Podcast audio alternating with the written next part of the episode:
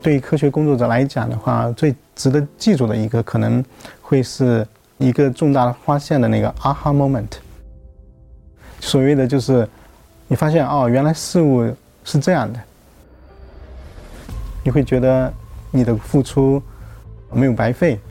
你会发现科学之美，你会发现原来事物在你经过努力之后，本来的面貌是那样的。我觉得这一刻应该是最开心的吧。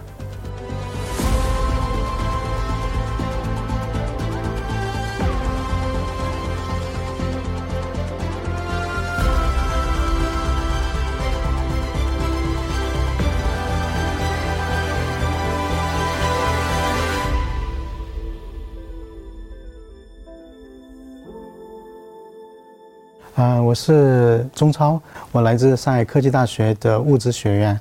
我的研究的话是结合了材料科学和合成生物学这样的一个交叉领域。是这个领域的话，就是通过利用基因编程，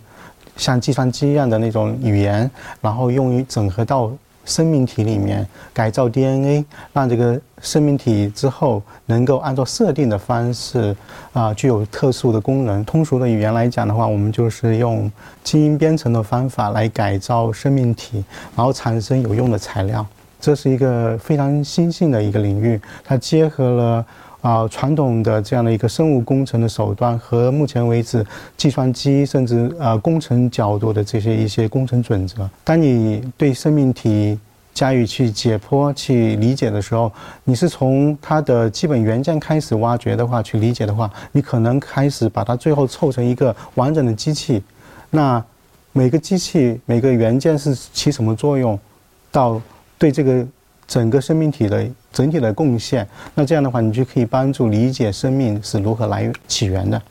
运用角度来讲，如果你能对生命体进行改造，你可以让这个生命体具有特殊的设定的功能。你可以去用这样的一个生命体，比如可以用于治疗疾病，可以用于生产有用的材料，生产化妆品，生产甚至能源。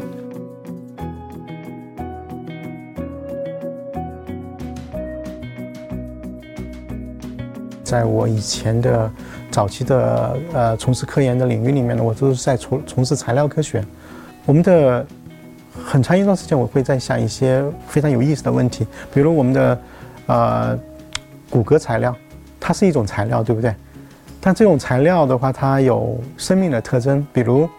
当你去踢球的时候，你不小心把你的脚给崴了，你的骨头会两三个月之后会自动修复。啊，人。随着年龄生长，比如我们的啊爷爷辈，他不小心把自己的啊骨头给折断了之后，你会发现，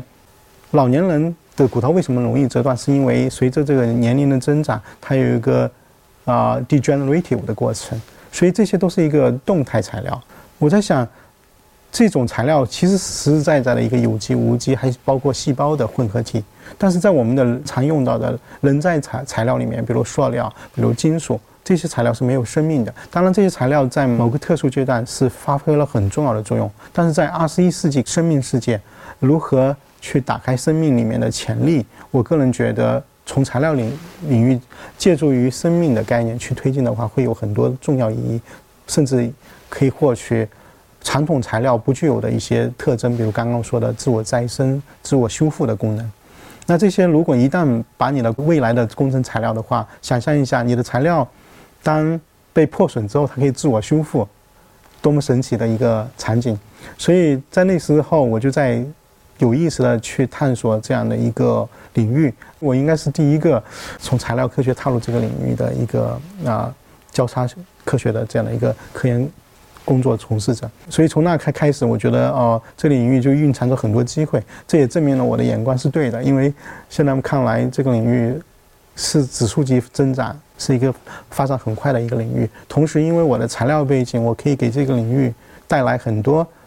材料的思想，所以可以把合成生物学推进到材料的发展，我觉得是非常有意义的一件事情。我是从材料领域跨界到了这样的一个电子器件的这样一个领域。呃，在那个领域里面，我们用一个生物高分子来做出了一个质子晶体管。我们的最初的目的是发展一个能够跟人脑对接的这样一个机器，因为我知道人体里面的话，这种信息源的或能源的传输通过离子流和质子流。比如我们目前为止的啊这种器件的话，它是基于电子流。那如果现在目前为止有一个很崭新的这样一个啊 topic，就是如何用这样电子器件去探索生命里面的脑 科学的界面。但是在人体里面，我刚刚说了是很多质子流，还有一些小分子。那你如果用一个电子器件去探索这样的一个秘密的话，就存在一个语言不匹配的问题。那我们发展了这样的一个质子晶体管的话，是想打破这个界限。发展这样的一个质子管，可以目前为止监测用于人体人脑的一个界面的话，会提供一个更好的界面去研究它。当然，这只是一个非常基本的一个啊装置的一个证明，但是我觉得目前看来这是一个非常大的一个突破。嗯，对我来讲是一个跨领域的一个比较大胆尝试，同时最后取得了不错的成果。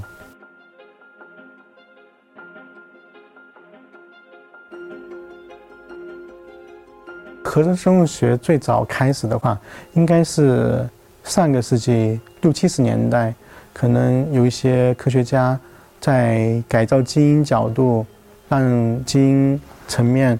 对基因加以编程之后，让细菌具有一定的特殊功能。但是现在目前为止，呃真正意义上这个合成生物学起步的话，是二零零四年的时候，也就是说十五年前吧，大概。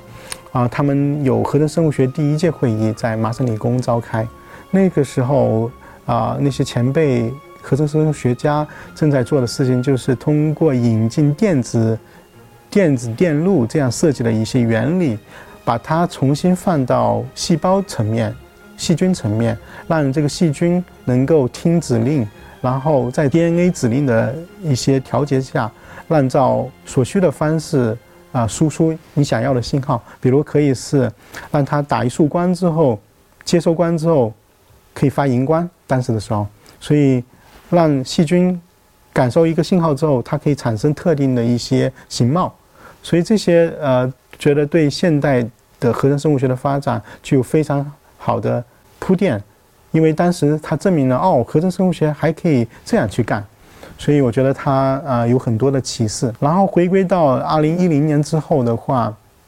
这个领域发展的非常迅速。你可以发现每年大概有上千篇甚至上万篇文章出现，很多工作是往应用角度，比如美国很多的风投公司正在关注的一个领域叫做 living therapeutic，就是活体药，就是把你的细菌甚至啊我们的活细胞、哺乳动物细胞。基因改造之后，能够啊作为一种新的治疗方式，然后引入到人体。这样的话，它具有能够感知你疾病、监测你疾病状态的这样的一个功能。所以，所以这里面目前越来越往应用发展了。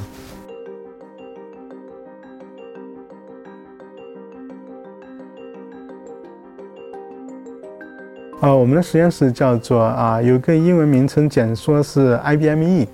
嗯，叫做生物灵感分子工程实验室，啊，然后我们这个分子工程实验室的话，是利用合成生物学的方式，啊，刚刚说的基因编程这样的工具来推进材料科学和纳米科技的这样的一个前沿研究，啊，我们的研究希望这些纳米技术也好，新材料也好，具有特殊的功能，可以解决。嗯，在能源、生物医药，甚至目前环境里面碰到的各种棘手的问题，但是回归到我本身，我希望借助这样的合成生物学新的工具、生物工程的新工具来发展推进材料领域的一些最前沿的一些研究。当然，嗯，这里面的话，我就呃，为什么取一个整合的生物灵感分子工程实验室？我希望我的学生能够打破。材料科学本身的一些界限，借用其他领域的一些工具来制造新材料，所以是有这样的一个初衷，叫做啊整合的合成啊生物灵感分子工程实验室。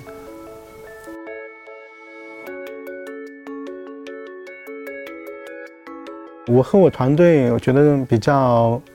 啊，值得骄傲的一件事情，就是我们在回到上科大创立的团队里面，首次这样的证实了很多概念。我们发展了一个可打印、可编程的这样的一个细菌生物被膜活体功能材料平台。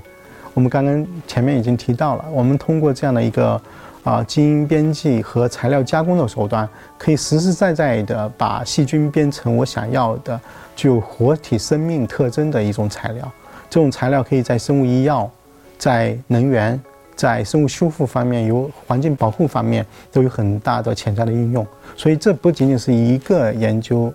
是一个发散型的平台。所以我们很呃很很开心能做出这样的一个原创性的成果。所以我们团队的话就是想打破常规，更希望让我的学生的话沿着我们大方向去识别这样的一个具有非常。意义的问题，然后针对这些问题，敢于提出自己啊原创的想法，所以我个人认为，在这个过程当中，能够跳出框框，不受框架所限制是非常重要的。所以我觉得，延续不断的创新应该是从源头创新。我在回到国内的时候，和我研究生的同学，我们组里的课题组的一个学生，我在跟他聊的时候，我们说。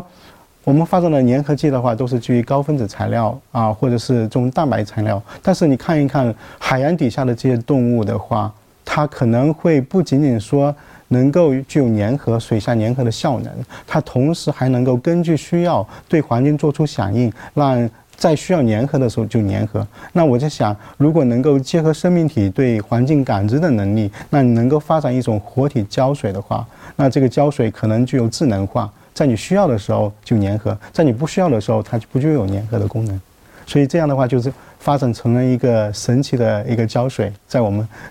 实验室原创的一个工作叫做活体胶水的一个概念。因为我们做的东西非常工程啊，非常希望天马行空，把一些我觉得很有意义的东西在实验室重建，甚至把它推广到具有潜力在商业化的潜力的这样的一个可能性。